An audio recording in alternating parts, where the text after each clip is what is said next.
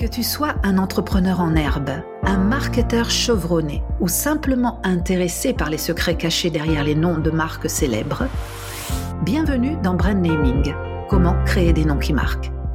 Je m'appelle Béatrice Ferrari, je suis fondatrice de la société Cinesia et experte dans la stratégie et la création de noms de marques.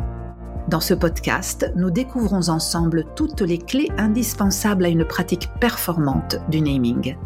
Choisir un nom capable de capturer l'essence d'une nouvelle marque tout en étant facile à prononcer et à mémoriser est un préalable essentiel à la construction d'un branding fort, distinctif et percutant.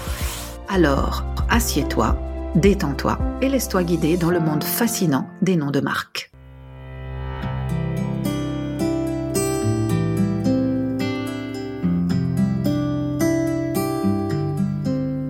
J'ai 19 ans je suis en première année de fac euh, à Paris et je suis en lettres modernes, études du langage. Super intéressant avec ma copine Anne. On a décidé déjà depuis le début de l'année de travailler pendant nos études. J'ai une petite chambre de bonne dans le troisième, 12 mètres carrés. Je suis super heureuse, je me sens grande et j'investis sur un répondeur téléphonique à partir de là, je commence à travailler dans des recherches marketing, euh, des sociétés de recherche de marketing, et on fait des enquêtes. Euh, on va faire tester des produits dans la rue, on va chez les personnes euh, faire des interviews. c'est très stimulant, super intéressant, des fois particulièrement difficile parce que les gens nous jettent dehors quand on, quand on doit faire essayer des produits. Mais bon, ça, c'est du chocolat, des yaourts, même tester des, des farines chez les boulangers. Enfin, on fait un peu de tout. Et cette première année, j'ai écrit euh, à 50 sociétés, donc euh, tout en papier à l'époque, et je suis contactée par une euh, société, un cabinet de conseil qui fait de la création de noms de marque. J'ai jamais entendu parler de ça, et je me dis ah intéressant, et je suis invitée à participer à un groupe de créativité.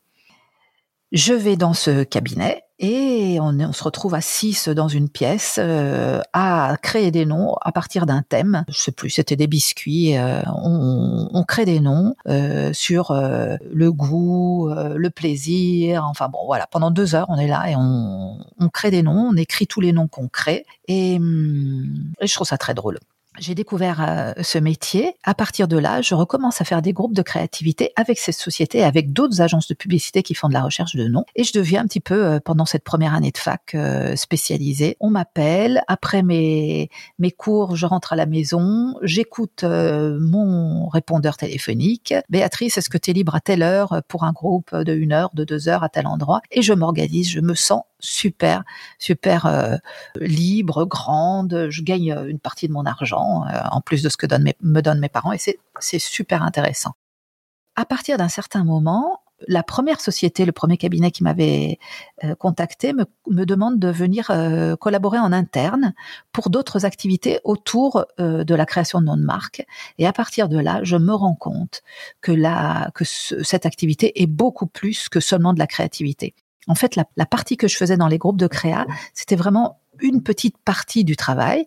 Mais ce qu'on me demande de faire, d'abord, euh, euh, une des premières activités, c'est des des vérifications juridiques. Et qu'est-ce que je vois? C'est qu'en fait, à l'époque d'ailleurs, tout était sur papier dans des annuaires. On va voir les marques enregistrées à l'INPI et on va vérifier dans les classes de produits. Euh, à l'époque, c'était que 42. Après, maintenant, c'est devenu 45 euh, classes de produits pour la protection euh, de produits et services. On va voir si les, les noms ne sont pas déjà enregistrés, non seulement en France, mais dans tous les pays correspondants quand les marques doivent être enregistrées aussi dans plusieurs pays et commercialisées dans plusieurs pays. Et à partir de là, c'est vraiment me rendre compte que euh, les trois quarts des noms sont déjà enregistrés. quoi. Tu as l'impression d'avoir fait la super trouvaille créative et tu te rends compte que en fait c'est déjà enregistré, mais pas seulement dans un pays, mais dans déjà plusieurs pays et même dans plusieurs classes.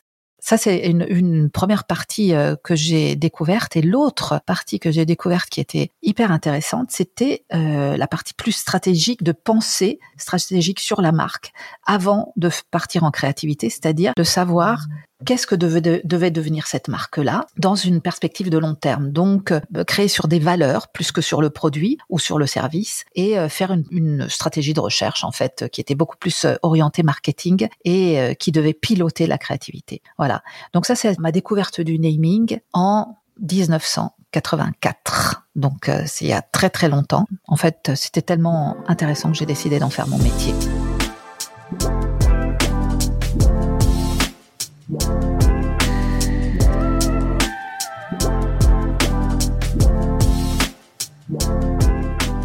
Fait, j'ai tellement été enthousiasmée par cette activité que j'ai commencé à la faire avec plein d'agences à Paris et, on m'appelait pour, euh, pour aller ici et là. Et à la fin de mes quatre années de fac, j'ai décidé de rentrer dans, le premier cabinet qui m'avait contacté en tant que responsable de la création et j'en ai fait mon métier et je suis devenue euh, experte de brand naming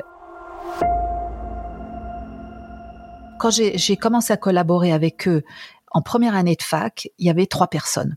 Hein, moi, j'étais à troisième d'ailleurs, plus beaucoup d'externes. Hein.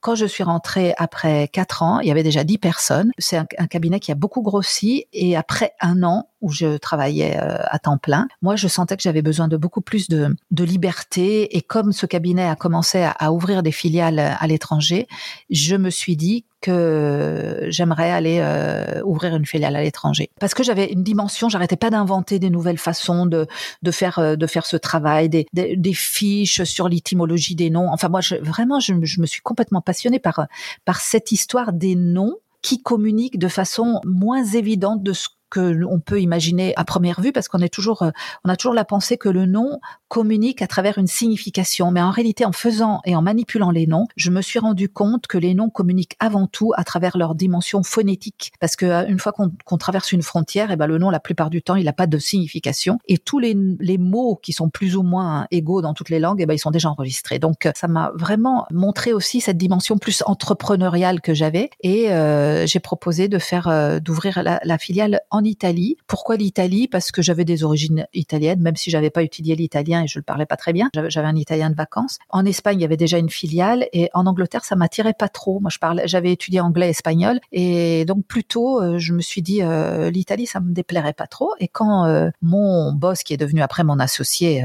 m'a dit OK, c'est d'accord, on ouvre en Italie, bah, j'ai mis un an avant de d'ouvrir ma filiale parce que euh, j'ai pris euh, j'étais à la cité universitaire à Paris à apprendre l'italien parce que je ne le parlais pas bien du tout. Donc euh, j'ai été faire des cours à la cité universitaire et en même temps, j'ai préparé tout ce qu'il fallait pour ouvrir une filiale. Moi, j'avais 24 ans quand j'ai décidé de le faire, donc il a fallu quand même que je me renseigne. En Italie, il n'y avait pas toutes les aides qu'il y avait en France. J'avais une copine à Milan qui faisait du chant lyrique et avec qui j'ai pris contact pour qu'elle m'explique un petit peu et qu'elle me mette en contact avec des, des personnes pour ouvrir une société au début, je voulais l'ouvrir à Rome, mais tout le monde m'a dit à Rome, euh, on fait pas de business. Donc, si tu veux faire du business, il faut aller à Milan. Donc voilà, à partir de là, un an après avoir travaillé à temps plein euh, dans ce cabinet, j'ai décidé de partir et j'ai préparé mon départ euh, pour aller à l'étranger, ouvrir ma société. Aujourd'hui, cette activité est appelée le brand naming ou tout simplement naming. Ça fait plus de 30 ans que je fais ce métier, c'est devenu ma passion. Euh, je pense naming, je vis naming, je développe naming. J'ai déjà écrit trois bouquins, pour l'instant euh, essentiellement en italien, mais euh, c'est prévu de les avoir aussi en, en, français. Et je travaille essentiellement en trois langues.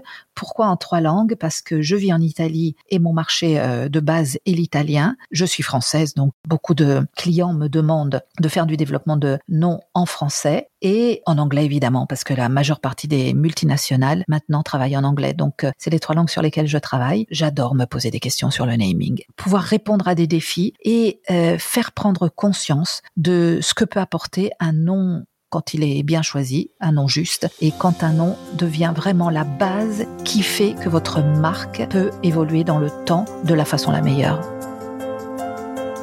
Merci, à très bientôt. Si tu as des questions ou des commentaires sur cet épisode, n'hésite pas à les partager avec moi sur les réseaux sociaux ou sur notre site web cinesia.com, s y n e. Tous les liens sont présents dans le descriptif. Et rappelle-toi également de t'abonner afin de ne pas manquer les prochains épisodes et à mettre 5 étoiles sur Apple Podcast et Spotify. À très bientôt pour de nouvelles aventures dans le monde passionnant du naming.